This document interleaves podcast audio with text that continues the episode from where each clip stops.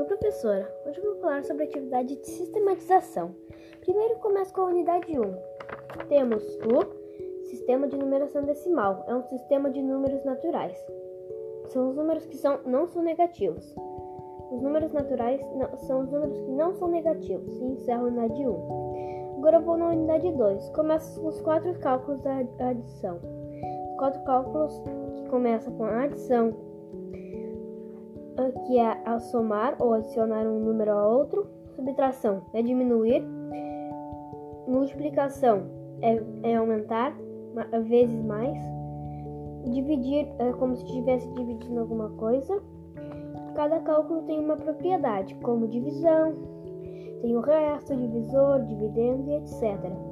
Expressões numéricas. Todos os tipos de cálculos podem estar lá, bem, bem legal. Múltiplos e divisores. Eu gosto de fazer o que tem, uh, gosto de fazer e tem dividir para se dar certo. E praticamente o mesmo cálculo e divisão. Números primos e compostos. Tem mais dois uh, de, uh, tem mais de dois divisores.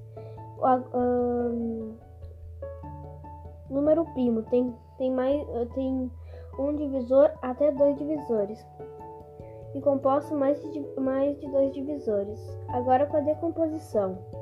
Os fatores ah, de números primos maior que um, uh, maior, que, um pode ser decomposto em um produto. Dois ou mais fatores. Agora vou para a unidade 3.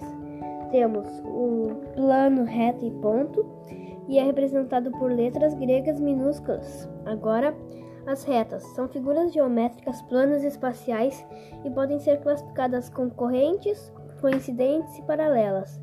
Polígonos é uma figura uh, fechada com lados. Triângulo é um polígono de três lados e três ângulos. Quadriláteros são os polígonos que possuem quatro lados.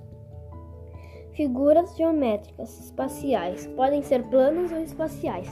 Pluri, uh, poliedro é um sólido em três dimensões, com faces poligonais, planas e bordas retas e cantos ou vértices acentuados.